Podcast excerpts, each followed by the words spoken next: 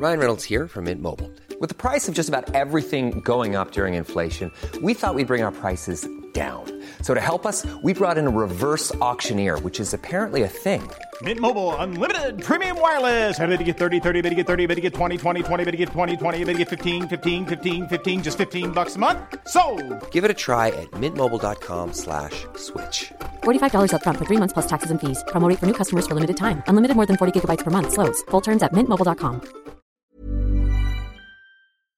Letras Libres presenta Cine Aparte con Fernanda Solórzano. Bienvenidos a Cine Aparte y gracias por darle play a esta nueva entrega.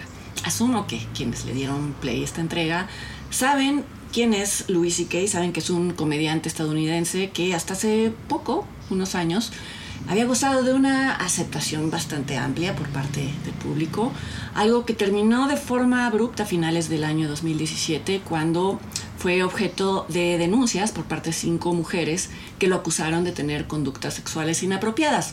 No agresiones físicas, sino desplantes exhibicionistas. Louis C.K. no negó estas acusaciones, publicó una carta pidiendo disculpas, pero esto no evitó que su carrera se desplomara. Estaba literalmente a unos días de estrenar su primera película como director, titulada I Love You, Daddy, y lógicamente todos los cines que la tenían ya programada cancelaron su estreno. Yo alcancé a verla por pura suerte, azar, en el Festival de Toronto, unos días antes de este estreno. Él mismo la presentó ahí, unos días antes de que todo estallara.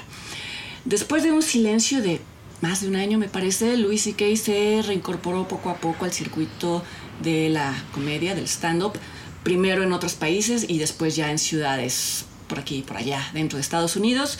Produjo un especial de comedia llamado Sincerely Louis C.K., que eh, contenía el material de aquellas giras en donde hablaba de lo sucedido. Y evidentemente este, este especial ¿no? no se exhibió en plataformas comerciales. Él lo subió a su página web, louisck.com, y a pesar de esta distribución tan limitada, eh, Sincerely Louis C.K. obtuvo el Grammy al mejor especial de comedia del 2022.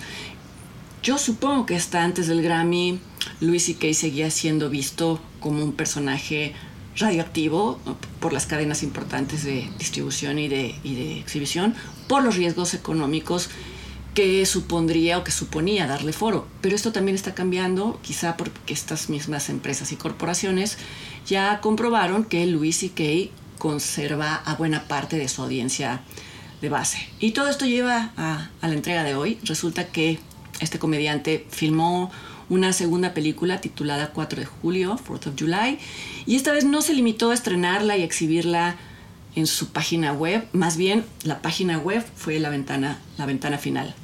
4 de julio se estrenó en más de 60 salas de las cadenas de cines más consolidadas en Estados Unidos, la cadena AMC y las salas Regal, con funciones llenas casi en todas estas eh, sedes a lo largo de todo el país, no solo en Nueva York, en donde se esperaría que reside la mayor parte de, de su audiencia. Ahora todos, incluso ustedes ya pueden ver esta película en la página, en, en louisk.com. No es gratuita, no está para renta, sino que se vende en formato digital acompañada de los extras que suelen acompañar a, a las películas en los DVDs. Es un DVD digital, por así decirlo. Quise comenzar la entrega hablando de todos los problemas asociados, bueno, no todos, los más importantes asociados a la figura de Louis C.K., ¿Por qué no hacerlo y hablar directamente de, de, la película sería ignorar el elefante en el cuarto? Para muchas personas el trabajo de este comediante, ya sea previo o posterior a las acusaciones, no merece ser visto, no merece ser discutido. Esto puede aplicar a alguno de ustedes y es perfectamente legítimo. Pero bueno, más allá de que, insisto, sería absurdo ignorar el tema de la cancelación, yo no creo que el artista y su obra puedan o deban ser separados contrario a lo que muchos creen o incluso me han reprochado, evidenciando que no han leído lo que he escrito al respecto. Lo que he dicho muchas veces es que una obra, en el momento en el que sale al mundo, toma vida propia, cobra vida propia, a pesar de la voluntad, incluso a veces de, de, las intenciones de quien la creó, y que en ese sentido cortar nuestra relación con una película, un libro que nos aportó algo que tiene valores en sí mismos, pues significa una pérdida para nosotros. Pero esto es muy distinto a decir que apareció en el mundo por generación espontánea, por supuesto que no. puede que haya sido inspirada por los ángeles que en un momento guiaron a un artista, pero las más de las veces son el retrato de los demonios que lo habitan. Los artistas conviven más con demonios que con ángeles. No lo digo como un requisito, ni como un halago, ni como una justificación, sino simplemente porque son personas que para trabajar suelen mirar hacia adentro y entonces observan sus lados oscuros.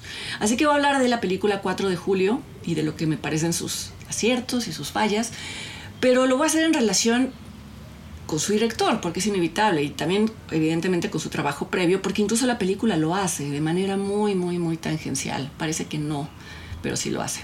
Yo he seguido la carrera de, de Louis C.K., me parece un comediante brillante, siempre lo he dicho, y, quise ver qué tipo de película eh, le estaba permitiendo regresar al mainstream. Y anticipo una conclusión diciendo que es una película que está muy por debajo del trabajo televisivo y cinematográfico y presencial de, de Louis C.K. Es evidente que se trata de una especie de ofrenda del comediante, no a su audiencia cautiva, la que nunca se fue, sino a este mundo corporativo de alto nivel que le cerró las puertas. Es una película bastante inocua y a pesar de que se habla de temas como familias disfuncionales, alcoholismo, eh, y del gran muro cultural que divide a la izquierda y a la derecha en Estados Unidos, no ofrece una introspección en ninguno de estos temas y no se anima el director y guionista, uno de los dos guionistas, que es Louis C.K., a tomar una postura, algo que sí hace en su comedia, y por eso es una comedia tan incómoda para tantas personas. Cuando en otros espacios Louis C.K. alude a las llamadas guerras culturales, lo que satiriza no son las convicciones en sí mismas de un lado o del otro. Ese es el gran error, creer que se está burlando de las convicciones.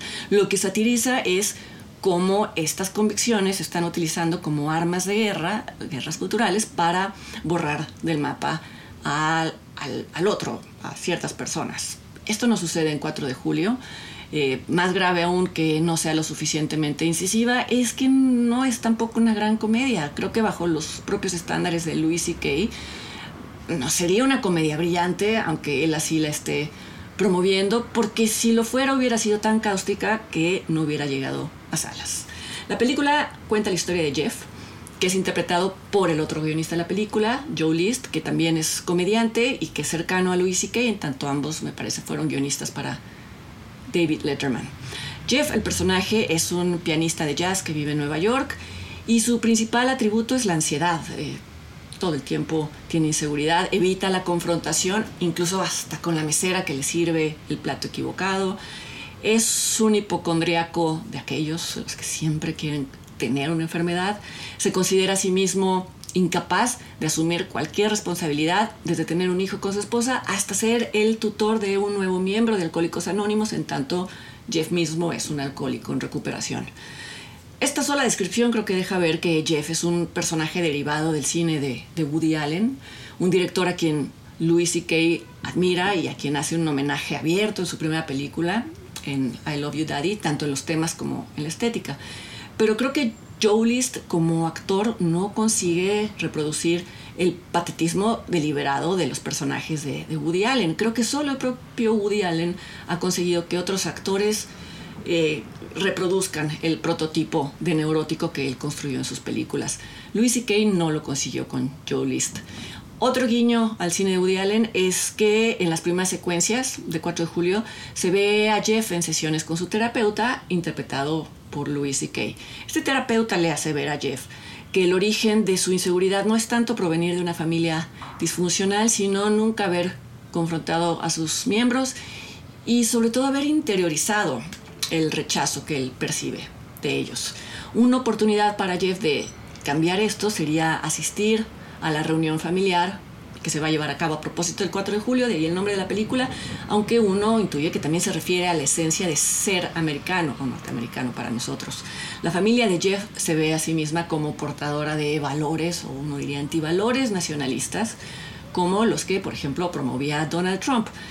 Queda claro en la película que la familia de Jeff pertenece ideológica y culturalmente a la llamada América Profunda, la cual pelea, entre, entre otras cosas, eh, su derecho a la libre expresión, aunque hay que considerar que para estos sectores la libre expresión incluye hacer comentarios abiertamente homofóbicos y racistas, y en el caso de la familia de Jeff, no tener tiempo para sus sensiblerías, como llaman ellos al hecho de que va a terapia, de que toca el piano, de que se preocupa por tener una comunicación abierta, etc. Jeff asiste a la reunión familiar y tras varios días de soportar su agresión y, las formas en que lo hacen parecer debilucho, llega el momento en el que les manifiesta su descontento y, entre otras cosas, le reprocha a su madre nunca haberle demostrado amor verdadero. Lo que sucede después, que no va a revelar porque es el desenlace de la película, es más complejo de lo que parece. Es curioso cómo en el último acto la película parece volverse en contra de Jeff, quien parecía ser el personaje concebido como punto de identificación para el espectador. No es que la película acabe justificando la rudeza y la insensibilidad de los comentarios de sus familiares, pero sí parece decir que es una pérdida de tiempo dedicar una vida entera a intentar cambiar a estos familiares. Es decir, eh, eh, es un comentario también sobre cómo hay un momento en la vida adulta en el que uno debe de dejar de culpar a los demás por sus propios fracasos y sus propias limitaciones. Y uno intuye en ese sentido que la película es una alegoría sobre la tendencia al victimismo de toda una sociedad, encarnada en el personaje de Jeff. Y es aquí donde muy tímidamente, casi diría cobardemente, se asoma el discurso de Louis C.K. El diablo está en los detalles y ahí está el detalle y ahí está el diablo, pero el problema es que Luis lo esconde demasiado, tanto que opta por ocultarlo tras una fachada de final feliz, una fachada que como también ya he dicho es una fórmula probada para ganarse a la audiencia, que es justamente lo que está buscando el director en estos momentos. Y esto le hace una película no solo blanda, sino tramposa, astuta, pero no en el mejor sentido, astuta no para bien.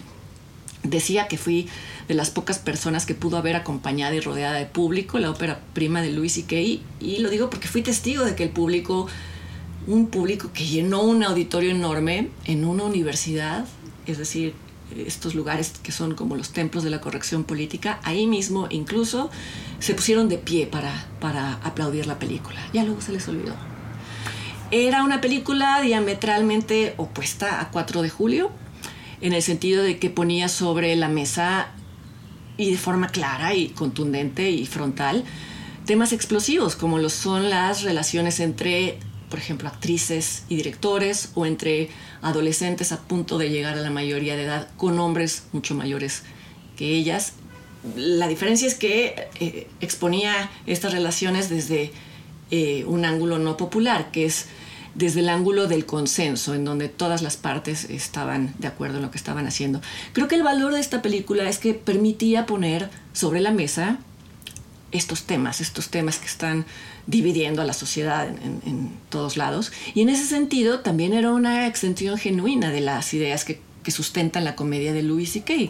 No hay separación del artista y la obra y creo que eso es lo único o lo mínimo que uno espera de un artista, más allá de comulgar o no con su visión del mundo. Esta visión se asoma de forma muy, muy, muy, muy, muy, muy tímida en 4 de julio, porque Louis que retrocede al final. Es la película, creo que es un anzuelo lanzado con miras a ser perdonado por quienes lo castigaron, pero es una película que está muy por debajo del potencial de este comediante. La pueden ver en su sitio luisck.com, pero pues si ya andan por ahí, les recomiendo mejor ver su especial de comedia, sinceramente Luis C.K. Y yo los invito, como siempre, a que me acompañen el siguiente fin de semana aquí a otra entrega de cine aparte. Hasta entonces.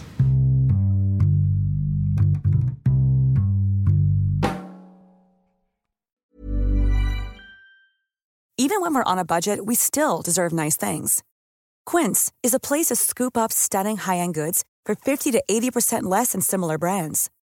They have buttery soft cashmere sweaters starting at $50, luxurious Italian leather bags, and so much more. Plus, Quince only works with factories that use safe, ethical, and responsible manufacturing. Get the high-end goods you'll love without the high price tag with Quince. Go to quince.com/style for free shipping and 365-day returns.